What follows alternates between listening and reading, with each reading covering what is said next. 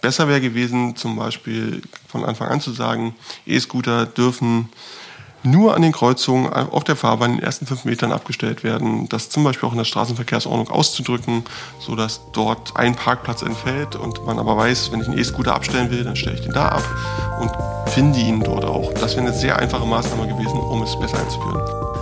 Moin und willkommen bei Freifahrt, dem Interview-Podcast zum Thema Mikromobilität rund um Fahrräder, E-Scooter, Lastenfahrräder und neuen Fahrzeugkonzepten. Hier spreche ich mit Expertinnen, Unternehmerinnen, Herstellern, Entscheidern, Enthusiasten und auch Kritikern über die Zukunft der Mobilität. Mich interessiert, warum das Fahrrad seit 200 Jahren existiert und dennoch weniger Beachtung findet als E-Scooter, welche innerhalb von weniger als zwei Jahren in aller Munde sind.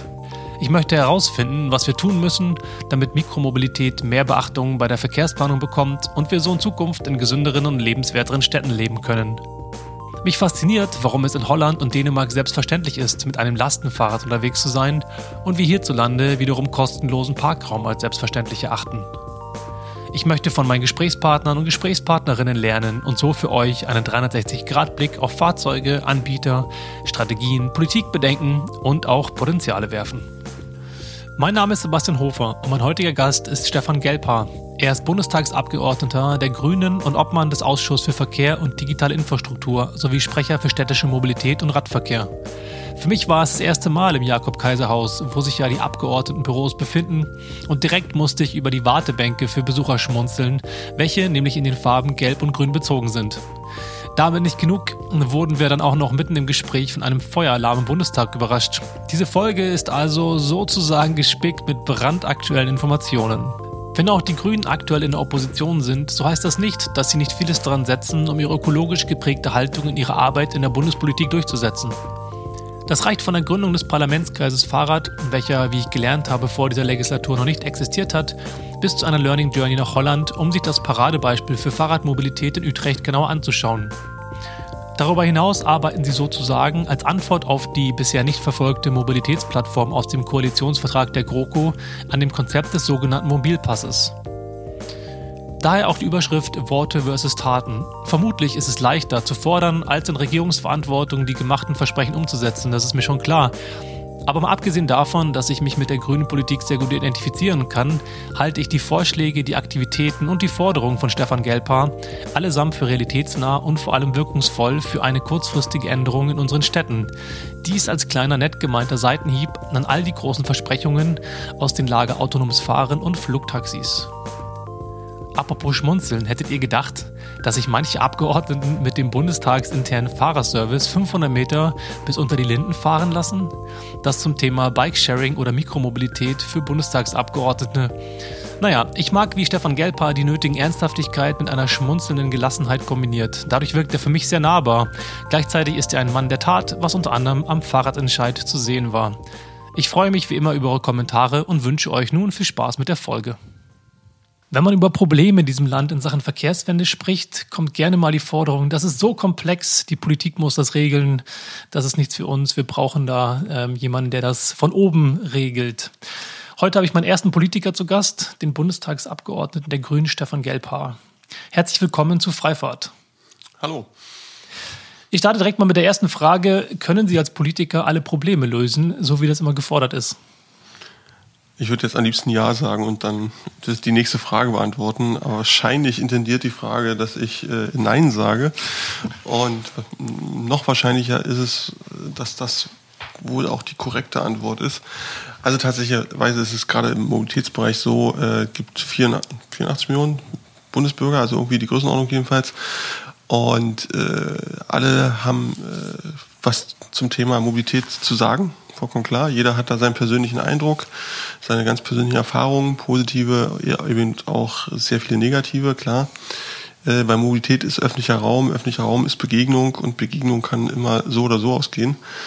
Ähm, und tja, also beginnen wir da, wo es am knackigsten ist, nämlich in der Stadt, wo die Leute noch viel stärker aufeinandertreffen, wo ganz verschiedenste Mobilitätsinteressen aufeinandertreffen. Äh, also wo der eine seine Ruhe haben will ähm, und der andere sagt, ich muss aber ganz schnell von A nach B, also bitte eine, eine Hauptstraße mitten durchs Wohnquartier, das wäre eigentlich meine Idealvorstellung. So, und wieder ein anderer sagt, äh, wie kannst du das überhaupt denken? Wir müssen doch hier irgendwie über die Straße kommen und das muss doch, eine Stadt heißt doch verknüpft sein und so weiter. Also dieses Themenfeld und auf dem Land eher eine andere Frage, ähm, nämlich äh, jenseits des eigenen Autos, was ein Mobilitätsangebot wird da eigentlich zur Verfügung gestellt. Also das sind völlig unterschiedliche Kontexte und natürlich muss die Politik da regeln, ja. Aber natürlich ist es auch so, äh, die Gesellschaft macht die Regeln auch ein Stück weit für sich selbst. Wenn auf der Straße Aggression ist oder Stau, dann liegt das nicht unbedingt äh, an den Regeln, sondern schon auch daran, wie wir selber uns im öffentlichen Raum bewegen, begegnen und auch verhalten. Das heißt, wir merken schon auf jeden Fall, das ist ein sehr komplexes Thema und ich finde es halt einfach nur immer schön, wie man so gerne die Verantwortung abgibt und sagt, die, die da oben müssen das regeln, äh, die sind allmächtig, die haben Einfluss auf das Ganze und klar, Politik ist definitiv kompliziert und äh, deswegen noch vielleicht eine andere Frage, wie geht es Ihnen heute?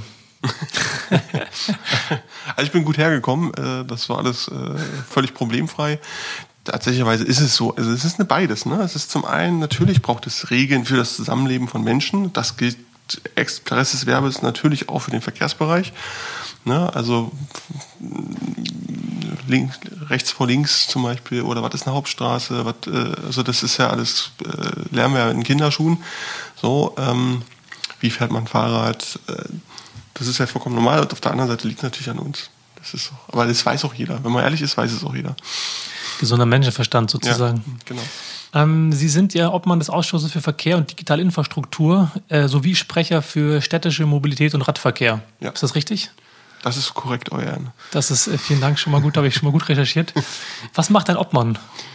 Ähm, ein Obmann äh, oder auch eine Obfrau ist für, also es gibt quasi sechs Personen dieses Kreises. Für jede Fraktion gibt es einen Menschen, der ist von der Fraktion bestimmt äh, und wir organisieren dann mit den anderen Obleuten und mit dem Ausschussbüro gemeinsam äh, das Zustandekommen und den Ablauf äh, des Verkehrsausschusses oder korrekt des Ausschusses für, für Verkehr und digitale Infrastruktur.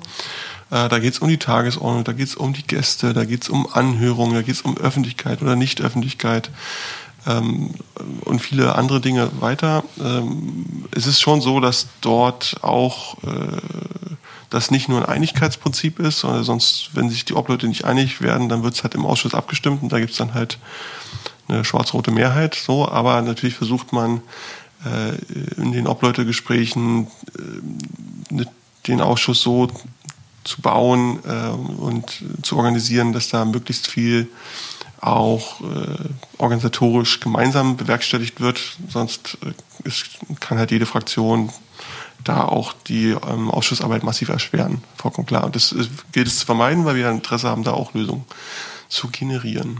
Aber bevor wir jetzt sehr stark in das Thema Verkehrsausschuss gehen, was mich natürlich auch brennend interessiert, wie das funktioniert, würde ich gerne ein bisschen was über Sie wissen. Mhm. Sie sind der Rechtsanwalt und ähm, haben, äh, wann nochmal genau, äh, ähm, sind, seit wann sind Sie Teil der Bündnis 90 der Grünen? Also Rechtsanwalt bin ich seit 2004 oder 2005 mhm. ich glaube Anfang 5, habe ich meine Zulassung bekommen, zweites Examen 2004, so war es. Ähm, äh, zu Bündnis 90 Die Grünen bin ich gekommen im Januar 2000. Waren Sie vor einer anderen Partei oder war das sozusagen Ihr Beginn der politischen Karriere? Also ich war zuvor in keiner anderen Partei. Ähm, obwohl es mal den Gedanken gab, äh, innerhalb eines Studierendenprotestes in Berlin die FDP zu übernehmen. Übernehmen? Ähm, ja, das war schon als Kampfansage, weil damals war noch schwarz-gelb äh, in der Bundesregierung und die wollten die Studienbedingungen massiv verschlechtern, die Landesregierung auch alle mit, mit dabei. Und da gab es halt den Gedanken, dass irgendein Schlaufuchs von irgendeiner Uni äh, die FDP analysiert hatte und festgestellt hatte, dass es da kaum aktive Mitglieder gab und viel, viel, viel, viel, viel mehr aktive Studierende. Und deswegen, deswegen die Idee geboren wart, äh, in die FDP einzutreten und dann Schwarz-Gelb aufzukündigen, ist dann im Sande verlaufen und äh, ich habe da, äh, äh, das, wie hieß denn das noch? Pam hieß. Wir machen den Podcast Achtung, in der Kirche. Achtung! Es ist ein Notfall im Jakob-Kaiser-Haus, Haus 5, aufgetreten. Bewahren Sie Ruhe und verlassen Sie das Gebäude über die gekennzeichneten Rettungswege. Benutzen Sie keine Aufzüge. Begeben Sie sich zur festgelegten Sammelstelle. Folgen Sie den Anweisungen von Polizei und Feuerwehr. Und wie das Interview mit Stefan Gelper weitergeht, erfahrt ihr nach dem Feueralarm. Das war tatsächlich gerade ein waschechter Feueralarm im, im Bundestag. Was war da, was war da los? Haben wir schon, wissen wir, was hier für ein Attentäter oder für ein Feueralarm oder was hier passiert ist gerade? Also, wir wissen es noch nicht. Äh, wir haben jetzt alle einmal gesehen, wie schnell die Feuerwehr da war, wie schnell die Polizei da war, wie schnell wir selber auch draußen waren. Jeder kennt ja Feueralarm. Ähm, tatsächlicherweise von außen war, habe ich jetzt nichts erkennen können. Ich auch nicht. Äh, wir haben auf jeden Fall alle fachkundig geprüft, es brennt nicht. Der Reichstag ist auch noch äh, in, in, ist nicht angezündet worden. Sonst das Reichstagsgebäude. Das Reichstagsgebäude, genau. Der ganze Komplex heißt das Bundestag. Ähm, ja. Nein, alle, scheint alles in Ordnung zu sein. Wahrscheinlich wurden die Brandschutzwände mal geprüft, wie schnell man sie runterfährt, wie schnell ja. die Feuerwehr auch dann am Ort ist und äh, wie schnell sie durch den Verkehr gekommen sind, um mal so eine Überleitung zu probieren. ähm, ja, es geht uns allen gut. Das ist gut. Wo waren wir stehen geblieben? Wir stehen geblieben bei ihrer politischen Karriere.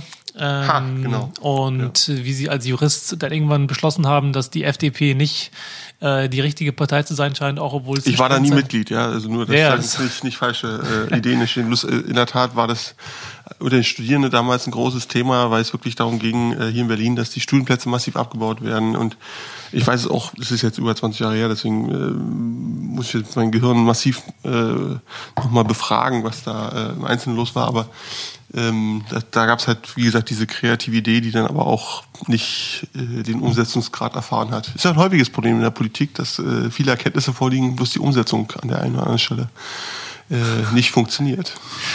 Das ist ein gutes Stichwort. Dann wäre meine nächste Frage, wann Sie beschlossen haben ähm, oder wie es dazu kam, dass Sie noch Sprecher für das Thema Mobilität und vor allem Fahrradmobilität ähm, geworden sind. Das ist ja doch ein Thema, was heutzutage äh, viel Enthusiasmus und Überzeugertum mit sich bringt. Mhm.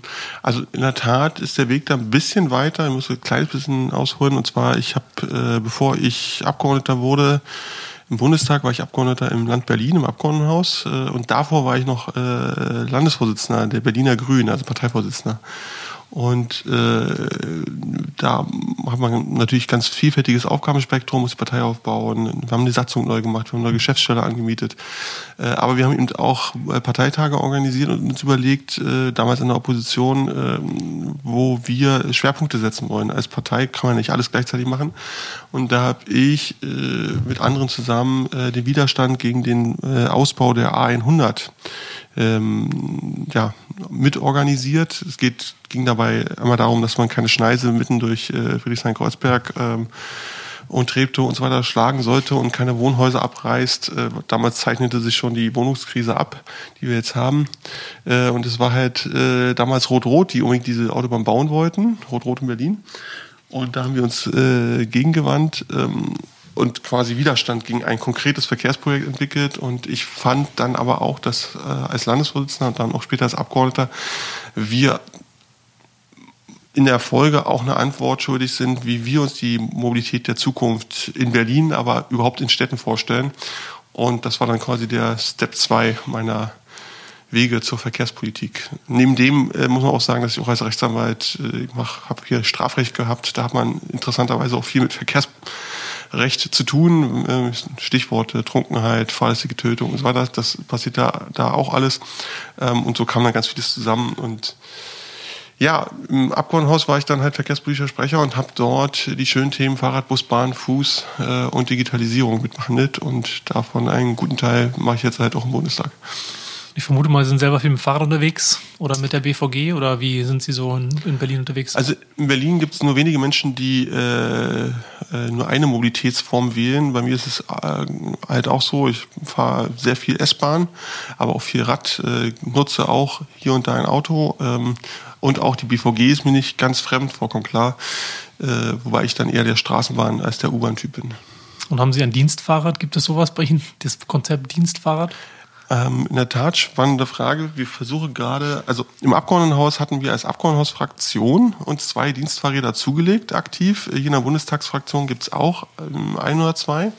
Die sind aber Fraktionsfahrräder. Ich versuche gerade im Bundestag als so ein Zeitkick der Politik äh, hinzubekommen, dass wir eben nicht nur Dienstautos äh, hier haben. Also äh, es gibt einen Fuhrpark. Äh, wo jeder Bundestagsabgeordneter sich quasi eine Art Taxi, aber halt schwarze Limousino bestellen kann und dann wird man von A nach B gefahren.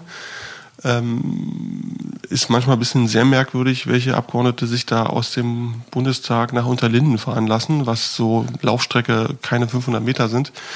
Ähm, aber gibt es ne, äh, das ehrenwerte Gefühl des Vor Vorgefahrenwerdens. Ja. Ähm, völlig irre. Also man steht da mehr im Stau, als man fährt. Aber, Auf jeden Fall, gerade für die Strecke definitiv. Aber hey. Genau. Und deswegen äh, war so eine Überlegung, ob wir nicht auch hinbekommen, dass wir ähm, nicht unbedingt eigene Dienstfahrräder, aber dass man zum Beispiel die Leihfahrradsysteme, derer es viele gibt in Berlin, vielleicht nicht auch dafür urbar macht und die mehr in den Mittelpunkt von Mobilitätspolitik des Bundestages stellt. Und wie ist da der Status quo? Oder? Ich habe eine Brieffreundschaft mit Schäuble entwickelt. Werden die irgendwann veröffentlicht? Ähm, ich hoffe, das ist irgendwann äh, eher, also wir haben, also das muss man vielleicht dazu sagen, wir haben einen Parlamentskreis äh, Fahrrad im Bundestag gegründet. Äh, dieser Legislatur gab es davor nicht. Ähm, und der hat sich auch solche Fragen auf die Fahne geschrieben, also nicht nur das große Karo für die ganze Bundesrepublik, sondern auch, wie ist eigentlich der Bundestag mobil? Und da geht es darum, äh, wo kriegen wir Fahrradabstellanlagen hier in der Nähe des Bundestages, aber eben auch, kriegen wir einen Zugang zu den Leihradsystemen, weil das wäre natürlich schon äh, für den Steuerzahler ein Gewinn, weil dann nicht mehr so viele äh, Autonutzungen stattfinden würden, weil einfach Geld sparen würde, aber auch, glaube ich, für den einzelnen und die einzelne Abgeordnete, ähm, weil es gibt ja noch so den alten Spruch, äh, jede Legislatur eine Konfessionsgröße, meint eine Konfessionsgröße mehr. Und ich glaube, ein bisschen Fahrrad könnte diesem Trend der Verdickung des Bundestages entgegenwirken. Zumal jetzt ja auch irgendwie weniger Platz wird. Ne? Es werden ja immer mehr ähm, Stühle, die eingeschraubt werden müssen da irgendwie. Und Spannender, passender Hinweis. Ja, es geht jetzt nicht bloß bei der Verdickung des Bundestages, meinte ja. ich jetzt nicht die ähm, Anzahl der Bundestagsabgeordneten, wo ja. in Rede steht, ob das immer mehr werden, ähm, sondern tatsächlicherweise, ob der einzelne Abgeordnete mehr Gewicht, und da ist jetzt nicht politisches Gewicht gemeint, mitbringt oder eben äh, doch äh, einen sportiven Ausdruck im Gesicht trägt. Und das nächste ist ja auf jeden Fall auch die Glaubwürdigkeit. Also wenn man gerade über Thema Mobilität spricht und sich ähm, zu dem Thema äh, ähm, nach außen hin ja, positioniert ist natürlich Practice what you preach, das, was man natürlich auch dann tun sollte. Und äh, klar ist dann auch das Thema Leihradsysteme oder irgendwie jetzt äh, E-Scooter-Systeme oder auch sämtliche andere Mobilität, sich davon, ähm, sich damit auszukennen, ist sicherlich das Wichtigste, weil sonst spricht man etwas, von dem man gar keine Ahnung hat. Ja, äh, wobei man natürlich, also klar, also beim Leihradsystem unterschriftsreif äh, der Punkt, äh, aber ich sag mal so, äh, wenn man, äh, und das werden ja viele in ihrem Ort, äh, also vor Ort dann ganz konkret sagen, äh, da gibt viel, viel mehr Menschen, die gerne Fahrrad fahren würden, wo aber die Bedingungen äh, auf der Straße nicht so sind, als dass sie sich aus verschiedensten Gründen trauen oder es einfach nicht funktioniert oder Kopfsteinpflaster oder was auch immer.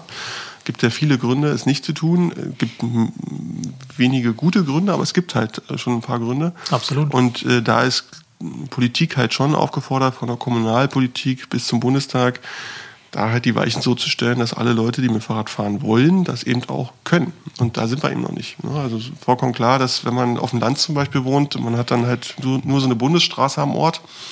Und der Bundesstraße würde ich auch persönlich nur mit einem unguten Gefühl Fahrrad fahren, wenn da nicht ein Radweg noch äh, an der Seite dran ist, so, weil auf, da wird 100 km/h und mehr gefahren, es sind LKWs unterwegs und zwar nicht zu knapp.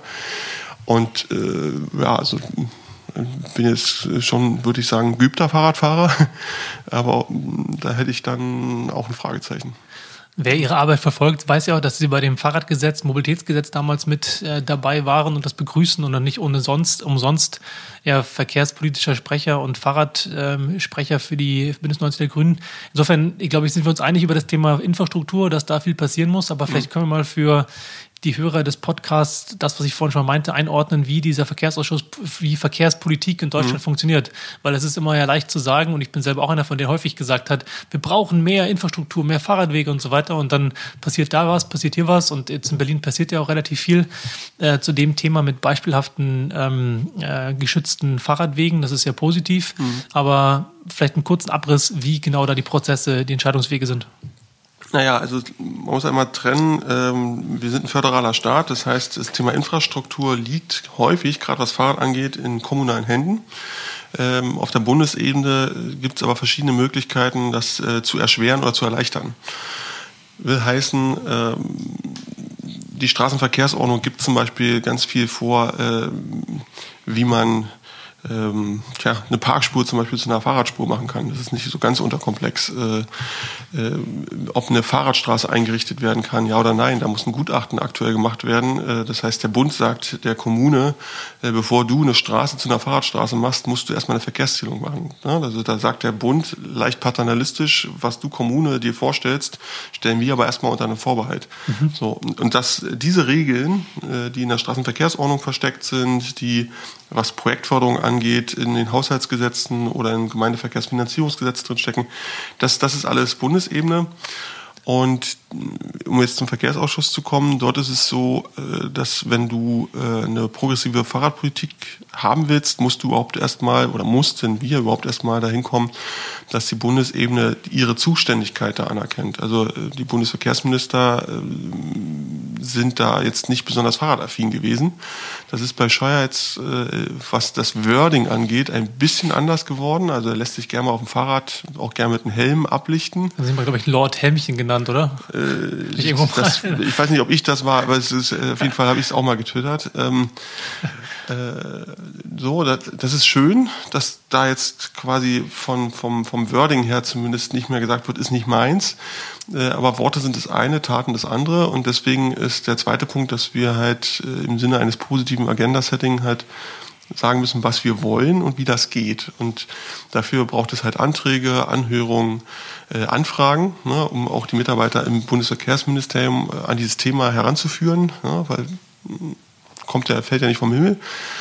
Und da sind wir auch drei Schritte weiter. Es ist aber wirklich so, dass es äh, Kampf um Details teils ist. Ähm, ich sag mal so, nehmen wir die Haushaltsberatung das war die letzten zwei Jahre einfach unerquicklich, äh, weil einem da halt immer noch der Satz entgegengebracht wurde, nee, das machen die Kommunen. Das stimmt aber häufig gar nicht, weil auf den Kommunen, äh, auf der kommunalen Ebene häufig kein Geld da ist, zum einen, und zum anderen ähm, halt die Regularien einfach nicht so sind. Und natürlich kann der Bund Geld für Radschnellwege bereitstellen.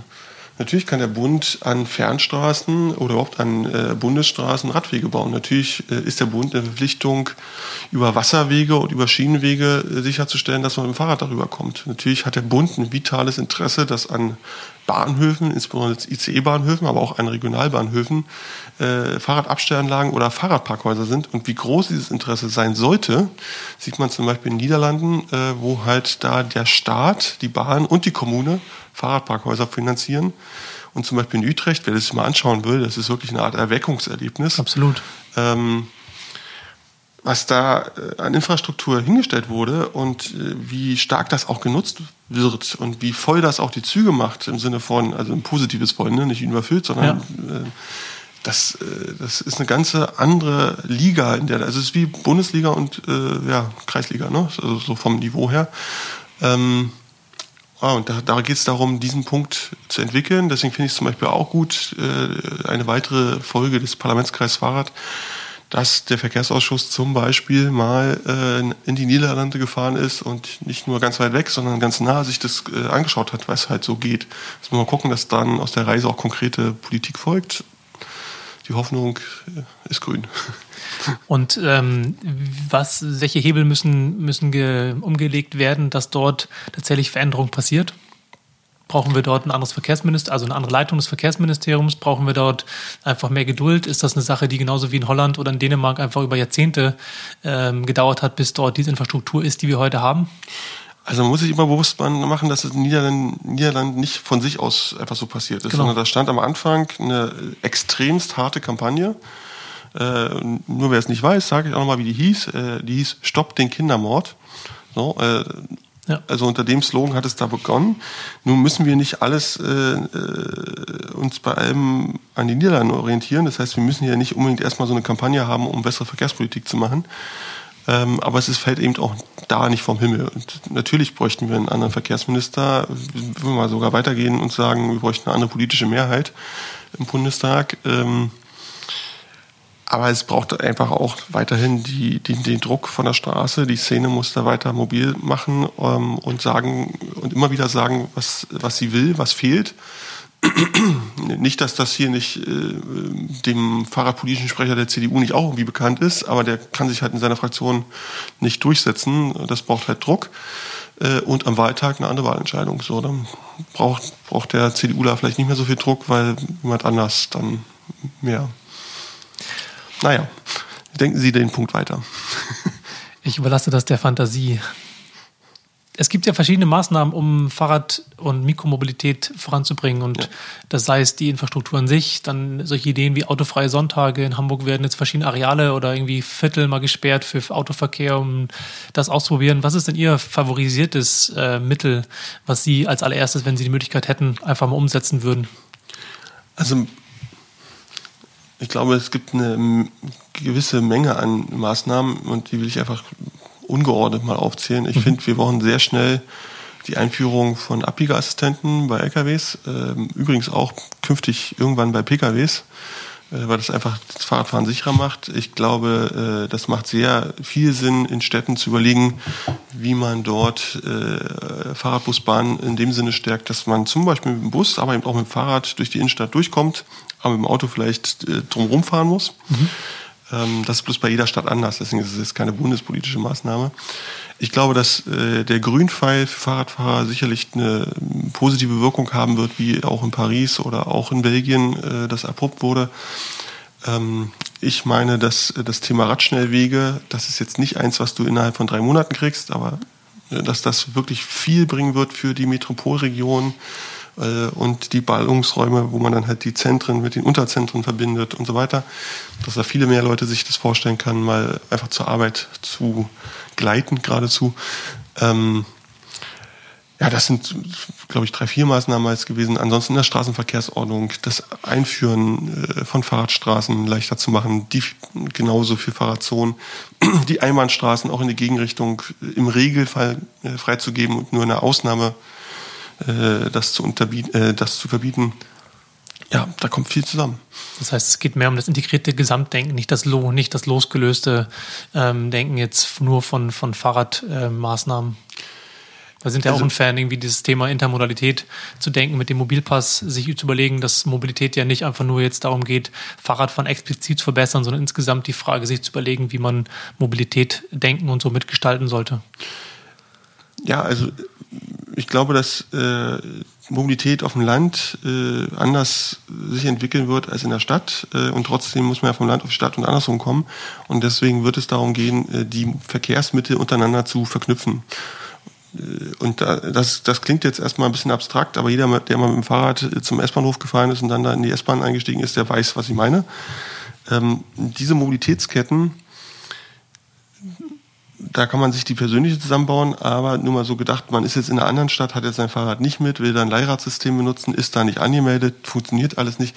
Also da äh, die vorhandenen Verkehrsmittel für jedermann, jeder Frau äh, leichter nutzbar zu machen, das ist äh, ein ganz groß, großer Anreiz, weil ich glaube, dass da wahnsinnig viel Gewinn drin liegt, ohne dass wir eine neue Straße, eine neue Schiene oder einen Radweg bauen müssen. Das muss trotzdem passieren, ja, aber so. Äh, und dafür haben wir als Grüne jetzt das Thema Mobilpass äh, uns auf die Fahnen geschrieben, was quasi eine Plattform äh, im, im Blick hat, wo alle Verkehrsunternehmen ihre Angebote einhängen, wenn man so will, und man dann über seine App auf dem Handy, welche auch immer das ist, dann das einfach sehr simpel buchen kann, entweder als Einzelbuchung oder eben auch im Rahmen einer Mobilitätskette. Also ganz platt formuliert, ich will von Berlin-Pankow nach irgendein Örtchen neben Rügen auf, äh, neben Bergen auf, auf Rügen. So, und dann äh, erzählt mir das Handy halt, wie das, wie da die drei simpelsten und besten Optionen sind, wie viel das kostet, wie schnell das geht. Und dann drücke ich halt auf Option A und dann wird mir das einmal durchgebucht und dann geht das. So, und ich muss nicht viel mehr darüber nachdenken, sondern kann es dann halt machen. Aber wie ist jetzt der Unterschied zwischen dem, was die Große Koalition ja im Koalitionsvertrag haben wir das Thema ja auch thematisiert zumindest, aber es passiert Das ist wieder der Unterschied zwischen Worten und Taten. Genau, aber also, was, was sind denn die Taten der Grünen in dem Zusammenhang? Ähm, ja, das ist eine berechtigte Frage. Muss ich zum einen kurz zurückweisen, weil ich gerade nicht am Regieren bin. Ich bin nicht exekutiv. Ich bin, ich bedauere das ja auch, aber ich bin aktuell äh, nur in der Legislative, also Oppositionsfraktion, nicht Koalitionsfraktion. Das heißt, auf Bundesebene tun wir konkret, äh, dass wir sowas wie Mobilpass halt aufschreiben, diese Konzeption durcharbeiten. Jeder kann sich das anschauen. Das ist schon ziemlich, ziemlich konkret, dass wir die sogenannten Stakeholder, also die Verkehrsunternehmen, Verkehrsverbünde, da versuchen an einen Tisch zu holen, mit denen darüber zu reden, ob das für die praktikabel ist, was sie brauchen. Wir stellen in den Haushaltsberatungen die Anträge, dass der Bund, die Bundesregierung dafür Geld in die Hand nimmt. Ähm, und wir stellen natürlich einfach auch den Antrag im Bundestag, wo wir die Bundesregierung auffordern, eben so eine Plattform zu entwickeln, damit das zur Wirklichkeit wird. So, das sind, ist das, was man als Oppositionsfraktion im Bundestag tun kann. Punkt. Auf Länderebene ist es so, dass zum Beispiel in Berlin ähm, unter der Verantwortung äh, einer grünen Verkehrssenatorin und einer grünen Wirtschaftssenatorin die BVG, also das größte Verkehrsunternehmen da in Berlin, eben Yelbi, äh, genau so eine Plattform, allerdings eben nur im Berlin-Maßstab entwickelt hat. Das ist gut und richtig, aber ich will das ehrlich gesagt für Bund. Und wenn ich ganz ehrlich bin, haben jetzt muss ja auch noch ein Stück weiterdenken, will ich das sogar für die ganze EU haben. So. Ich glaube, da könnte man auf jeden Fall lange drüber sprechen, wer da jetzt die, ja. die treibenden Faktoren ähm, von sein sollten, um so ein Grenzüberschreiten, nicht nur jetzt im föderalen System, sondern europaweites System, ähm, wer die treibenden Faktoren sein sollten, um sowas Die Bundesregierung wäre ganz gut, aber die Bundesregierung wäre gut, wenn sie das treiben würde, auf jeden Fall. Dann ist die nächste Frage die technische Info die Umsetzung und dann die Verantwortung über die, die technische Infrastruktur an der Stelle. Ähm, weil das ist, ist, ja schon tatsächlich in, in Städten nicht ganz so einfach, das umzusetzen. Also ich sage mal so, äh, ich, wenn, wenn man so eine Plattform haben will, die zu programmieren, das ist so ein Punkt, da fragt man äh, meinetwegen SAP, ja, und dann werden die da offenen Herzens sein und sowas zu programmieren. Und da gibt es auch noch ganz viele andere Anbieter. Ähm, ich finde, dass die Bundesregierung jetzt mal für Deutschland gesprochen, äh, aber mindestens eine Koordinierungsaufgabe hat. Wir haben äh, so viele Verkehrs-, äh, mehr Verkehrsverbünde als, als, als, Bundesländer. Die muss man halt alle mal ansprechen, mhm. äh, sagen, macht da da mit. Man muss die Bahn ansprechen, das ist ein bundeseigenes Unternehmen äh, und so weiter und so weiter und so weiter. Und muss die alle darauf eichen, dass die äh, ihre Verkehrsdaten, also wann fährt eine S-Bahn von A nach B, halt für so eine Plattform in einem geeigneten Format abrufbar machen, dass die sich auch vertraglich verpflichten, da mitzutun und dann äh, kann das äh, schön werden. Und natürlich brauchen wir noch eine Trägergesellschaft für diese Plattform. Ist aber alles kein Zauberwerk, ist halt nur die Schritt von Wort zur Tat. Ich glaube, da kann ich Sie zitieren. Haushalt ist Wahrheit. Auch da wieder in dem Zusammenhang natürlich die, die große Frage, wo dort entsprechende monetäre Incentives ge, äh, gestellt werden, um so eine Plattform zu entwickeln, weil es gab es ja grundsätzlich und es gibt es ja aktuell immer noch vom VDV, diese, Deutsch, genau, diese deutschlandweite Initiative. Aber äh, auch da wieder könnte man lange drüber sprechen, warum das nicht so richtig vorangeht. Ich würde ganz gerne mal kurz zu dem Thema Mikromobilität mit Ihnen kommen. Mhm. Und zwar, jetzt haben wir ein halbes Jahr das ganze Thema auf den Straßen. Sie sind Freund von Fahrradverkehr. Sie sind ähm, gesagt, dass zumindest auf dem, in Worten äh, Herr Scheuer dort gute Arbeit leistet. Ähm, das habe ich nicht gesagt. gute Worte, sagt er manchmal. Gut, dann sagt er gute Worte, aber dann die, die, ähm, habe ich schon die Antwort auf die Frage quasi im Subtext bekommen.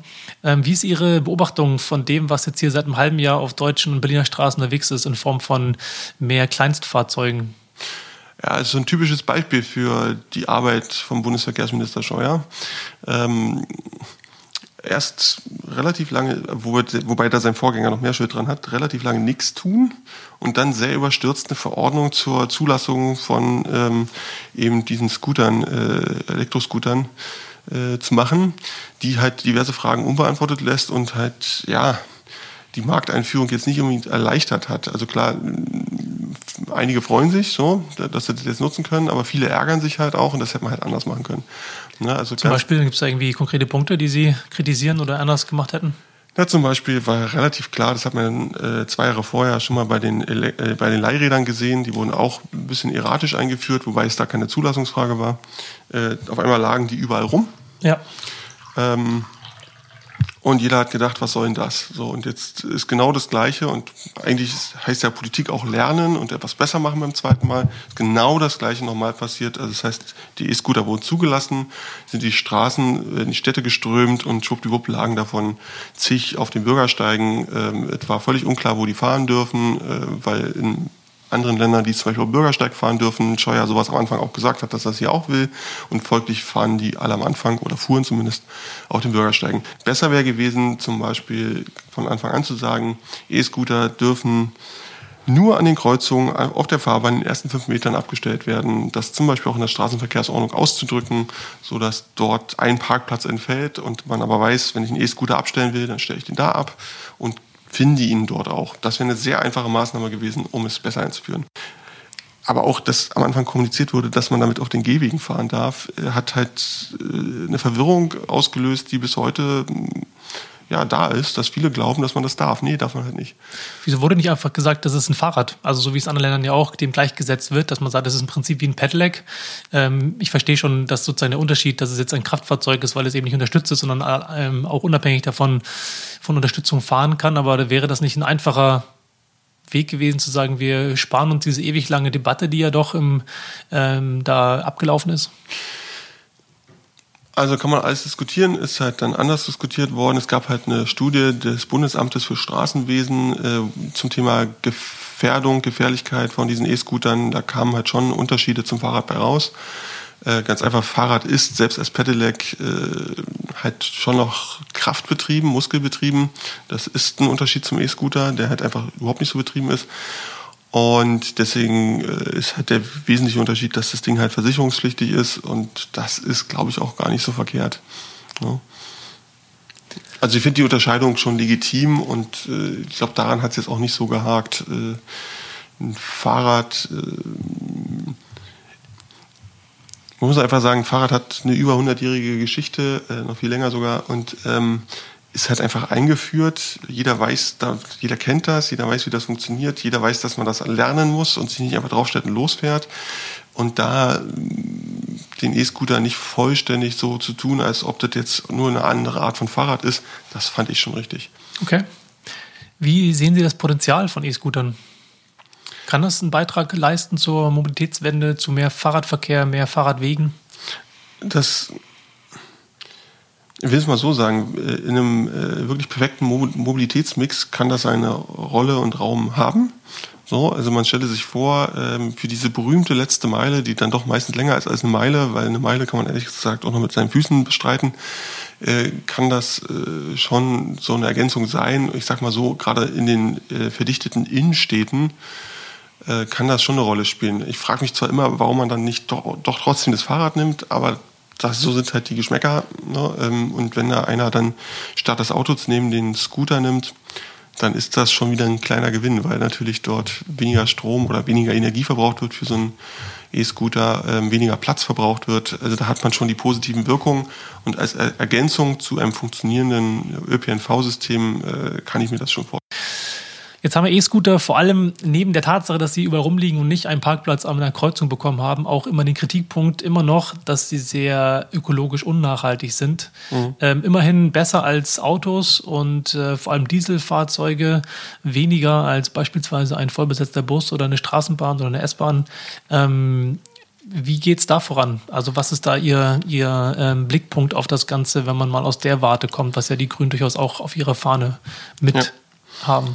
Also habe ich von Anfang an thematisiert, äh, auch im Verkehrsausschuss, auch gegenüber den Anbietern. Ähm, man muss natürlich sagen, wir sind jetzt ein bisschen mehr als ein halbes Jahr nach der Einführung. Äh, die Anbieter sagen unisono, das ist dann an der Stelle X auch ein Stück weit äh, glaubwürdig, dass sie äh, dort in der Entwicklung äh, Sprünge machen, dass die äh, Geräte deutlich äh, nachhaltiger werden. Äh, dass in Deutschland auch keine Geräte im Leihsystem auf dem Markt gewesen sind, die nur drei Monate halten, was immer mal kolportiert wurde. Das sind wohl Geräte, die in China und USA noch ein, zwei, drei Jahre früher äh, gleich äh, auf die Straße gebracht wurden. Ähm, gleichwohl, da ist natürlich noch deutlich Luft nach oben. So. Und trotzdem haben Sie schon richtig gesagt, äh, so ein E-Scooter hat natürlich jetzt schon eine andere Klimabilanz als ein, als ein Auto. Ähm, Und deswegen, äh, wenn wir Klimaschutz ernst nehmen, äh, werden wir einiges zu tun haben, gerade im Verkehrsbereich. Der Verkehrsbereich für rund 20 Prozent der CO2-Emissionen verantwortlich. Davon entfallen 95 Prozent auf Lkw und Pkw. Das ist also quasi nicht nur der Löwenanteil, das ist fast alles.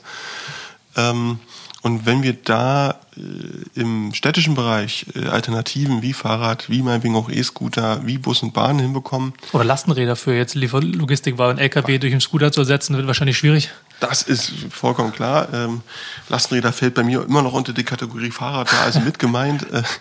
Äh, äh, aber klar, also auch dort im Wirtschaftsverkehr wird es verschiedene Konstellationen geben, wo man halt äh, einzelne LKWs oder ja, ja, einzelne LKWs ersetzen kann.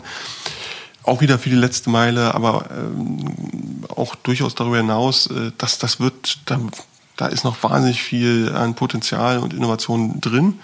Ähm, also das heißt, wir haben natürlich klimaschutztechnisch zu bewerkstelligen, dass wir von diesen 20 Prozent CO2-Emissionen auf Null runter müssen. Das heißt Antriebswende, das heißt aber auch ein verändertes Verkehrsverhalten, äh, dass wir bei den Innenstädten, insbesondere aber in den Städten auch insgesamt, äh, halt einfach auch den Platz neu organisieren müssen. Ne? Also wenn sich jetzt jeder Berliner, nehmen wir mal das an, und jede Berlinerin genauso ein Auto zulegen würden, wir hätten ja vier Millionen Autos, das würde diese Stadt nicht verkraften. So, ähm, nur zum Vergleich, dass man, wir, wir haben schon über eine Million Autos in Berlin. So, und wir haben durchaus das, den einen oder anderen Stau. Und nun kann man das ja immer so erzählen, Stau 20 Minuten von da nach da. Ja, wir sind natürlich der Stau. Ne? Also das ist, ist ja kein anderer. Das sind ja die Leute, die im Auto sitzen. Und deswegen brauchen wir da auch eine Veränderung. Na, zum Beispiel in dem Sinne, dass äh, mehr Leute äh, das Fahrrad nutzen, weil die Bedingungen anders sind, aber eben auch Bus und Bahn nutzen, weil man es halt sehr gut kombinieren kann. Ne? Also äh, dann für die Strecken unter 2, 3, 4, 5 Kilometern, meinetwegen auch den E-Scooter, wie gesagt, aber halt das Fahrrad äh, und für längere Strecken dann halt ein gutes, gut ausgebautes, äh, schnelles Bus- und Bahnsystem. Dann sind hat man es äh, ideal. Sind Sie für das kostenlose ÖPNV, den kostenlosen ÖPNV?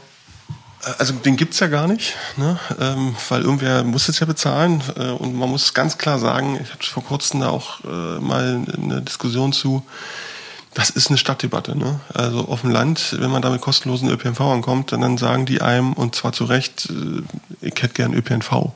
So, ähm, und dann können wir gerne über die Kosten reden. Und viele sagen sogar, ich würde sogar was bezahlen.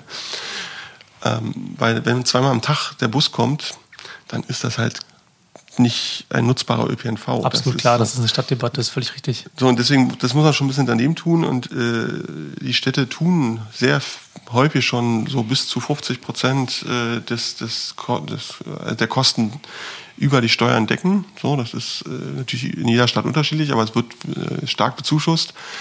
Ähm, Deswegen ist, glaube ich, der erste Punkt trotzdem, sich zu überlegen, welchen ÖPNV will ich haben, welches Geld brauche ich dafür, welche Infrastrukturentscheidung muss ich treffen und dann kann man gucken, klar, Preis ist ein wesentlicher Punkt. Ne, wenn der Preis so hoch ist, dass die Leute sich das nicht leisten können, äh, dann wird nicht mit dem ÖPNV gefahren. Das wäre schlecht. Wenn man umsonst macht, äh, muss man sich auch überlegen, äh, also der, der das ist passiver Verkehr, aktiver Verkehr, zu Fuß gehen, Fahrrad fahren ist natürlich ökologisch als auch gesundheitlich noch mal besser, als sich in die U-Bahn zu setzen.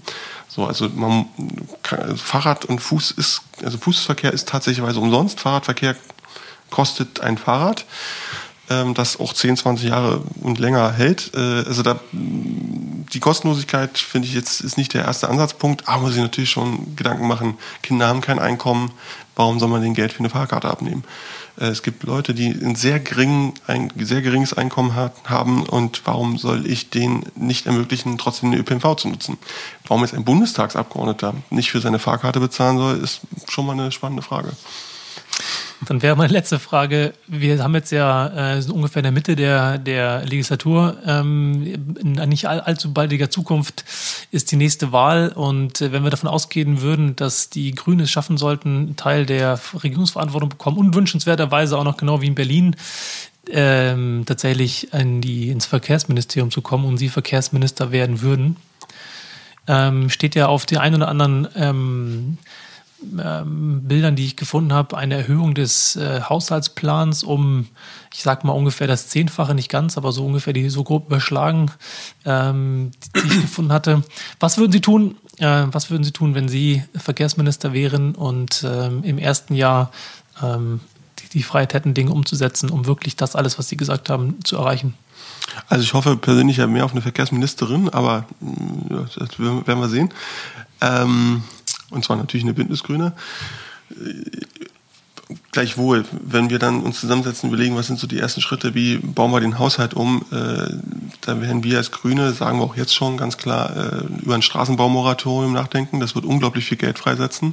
Na, es geht nicht darum, dass Straßen nicht mehr saniert werden und so weiter, sondern geht darum, jetzt nicht noch die nächste äh, Verbreiterung der Autobahn, nicht noch die nächste Strecke der Autobahn äh, und so weiter, äh, noch noch diese oder jede neue Straße zu setzen, sondern dieses Geld äh, zu nehmen und zum Beispiel in bessere Bahnen, in besseren ÖPNV und in besseren Radverkehr zu tun.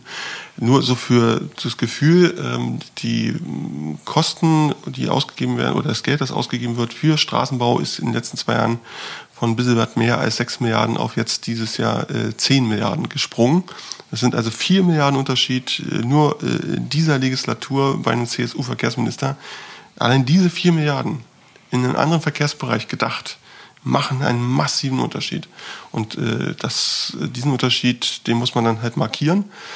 Ich sage aber auch, es ist nicht alles nur eine Geldfrage. Ne? Wir müssen die Leute finden, äh, wir müssen auch die Leute, die wir haben, äh, dann auf ein neues Gleis führen, das mal auch mit einer schönen Metapher zu äh, versehen ähm, und halt einfach überzeugen. Ne? Und es wird auch ganz viel an den Leuten vor Ort hängen, dass die das mitmachen. Ne? Weil Veränderung heißt eben auch, sich darauf einzulassen und dafür muss Politik immer werben. Es geht häufig nur mit den Bürgern und das ist auch der beste Weg.